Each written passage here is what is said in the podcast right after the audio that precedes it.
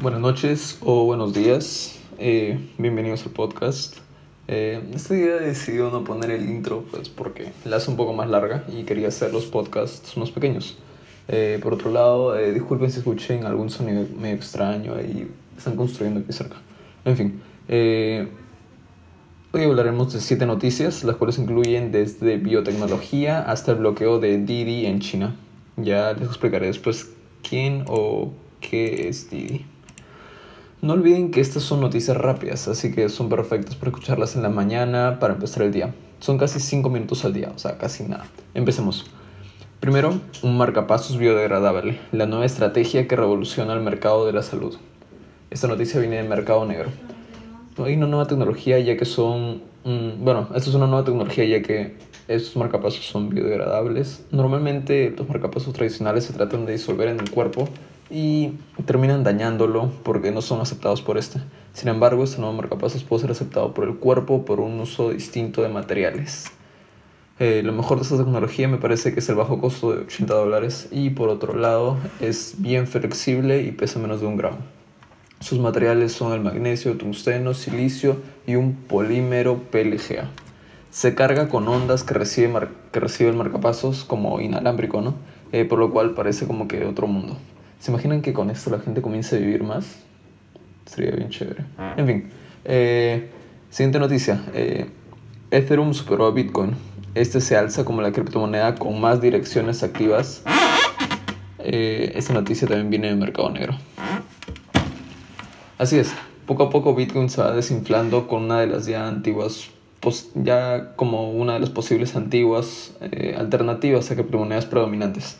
Eh, según BitInfoCharts, eh, este puede mostrar a Ethereum, Ethereum a la cabeza con 757.859 direcciones activas, alrededor de 49.000 quin- cu- perdón, 49.154 más que Bitcoin, que tiene, bueno, pues 708.705.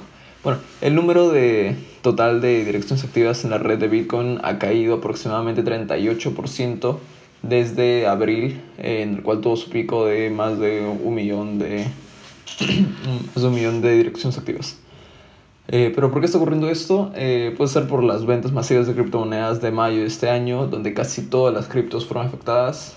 La regla de, bueno, la regla represiva de China con respecto a los mineros de bitcoins, entre otras razones. Y según Mercado Negro, el precio de Bitcoin ha caído alrededor de 50%, 50% desde su pico de mediados de abril de 64.829 dólares. Algunos expertos ven a Ethereum a, a punto de como que explotar, ¿no? Dada la facilidad de su uso y la flexibilidad de la tecnología que sustenta la red.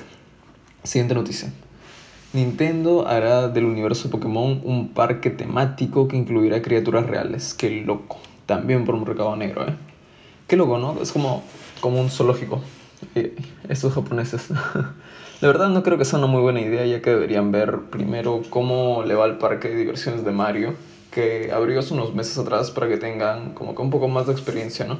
Eh, tampoco me parece gran idea por la pandemia y pues menos gente que sale. Sin embargo, me parece una iniciativa bien interesante.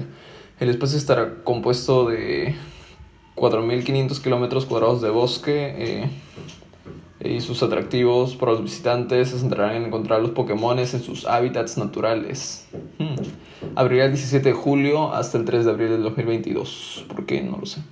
Según Mercado Negro, las figuras representativas de los Pokémon están hechas a mano, algo que se insinuó en las imágenes de, de un teaser, ¿no? Un video. Eh, debido a que los personajes se recrean con materiales del mismo parque, es más difícil detectarlos. La intención es que los visitantes del parque puedan cazarlos y al hacerlo tengan contacto con la naturaleza. Bueno, recién me acabo de dar cuenta de que algo positivo es que, bueno, tienen su app o juego que me había olvidado que existía. Eh, no sé cómo no se me ocurrió eso antes. Siguiente noticia.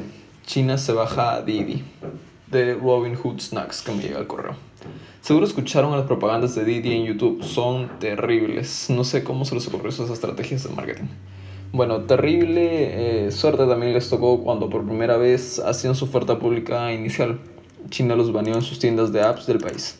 Empezó con 68 billones de dólares de market cap en su primer día de trading, que es, bueno, dos tercios de la de Uber. ahora eh, está terrible prácticamente. Su acción bajó aproximadamente 20% ayer. Así que hay que tener cuidado cuando se invierte en China. ¿eh? Siguiente noticia. Eh, nos habla sobre Torrid. ¿Qué es Torrid? Eh, es una empresa que crea ropa para mujeres de tallas un poco más grandes de las que se acostumbra. ¿Qué pasó con Torrid? Hizo su IPO y al parecer eh, IPO es la... como les digo, la IPO es su oferta pública inicial.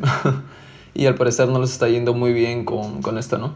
Eh, bueno, hizo un resumen de dos razones por las cuales no, debería, deberías invertir en Torrid. Eh, primero que todo, sus ganancias se van reduciendo a la mitad del año anterior desde el 2018 y sus más de 600 tiendas estuvieron cerradas por la pandemia y solo están ganando por ventas online. Eh, así que, bueno, esto no solo está relacionado con el mercado a quienes ofrecen sus productos, ¿no?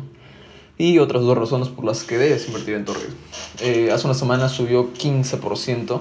Lo más probable es que mejore ganancias porque sus tiendas se comienzan a abrir por el posible final de restricciones para empresas en Estados Unidos, donde tienen bastantes tiendas, y el mundo.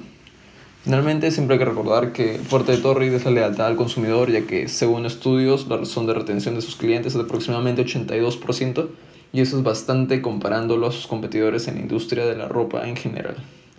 Siguiente noticia, habla sobre Subway y sus cambios radicales. Para empezar, estamos hablando de la cadena de comida que ofrece submarinos o como aquí se dice sándwiches, ¿no? Eh, Subway anunció el cambio de su menú más grande de su historia después de 56 años de servir lo mismo. Ahora también, aparte de cambiar su menú, eh, tendrá una nueva app móvil eh, para atraer a más comensales de otros nichos. Eh, pero, ¿qué puede ser? ¿Por qué como que está pasando esto, no? Se me ocurre que Subway estuvo perdiendo en la pandemia bastante dinero ya que varios de sus locales cerraron por falta de ventas. ¿Por qué? Bueno, no tenían opciones de envío como sus competidores. Esta es su estrategia para llamar la atención de los consumidores y arreglar su error. Después de décadas. Y finalmente, la última noticia.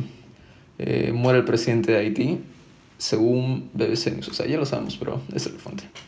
Aquí sí no tengo la verdad mucho que decir porque no domino mucho esta información. Probablemente lo hicieron porque estaban cansados de protestar tanto en el país, porque bueno, la verdad es que es un país pobre.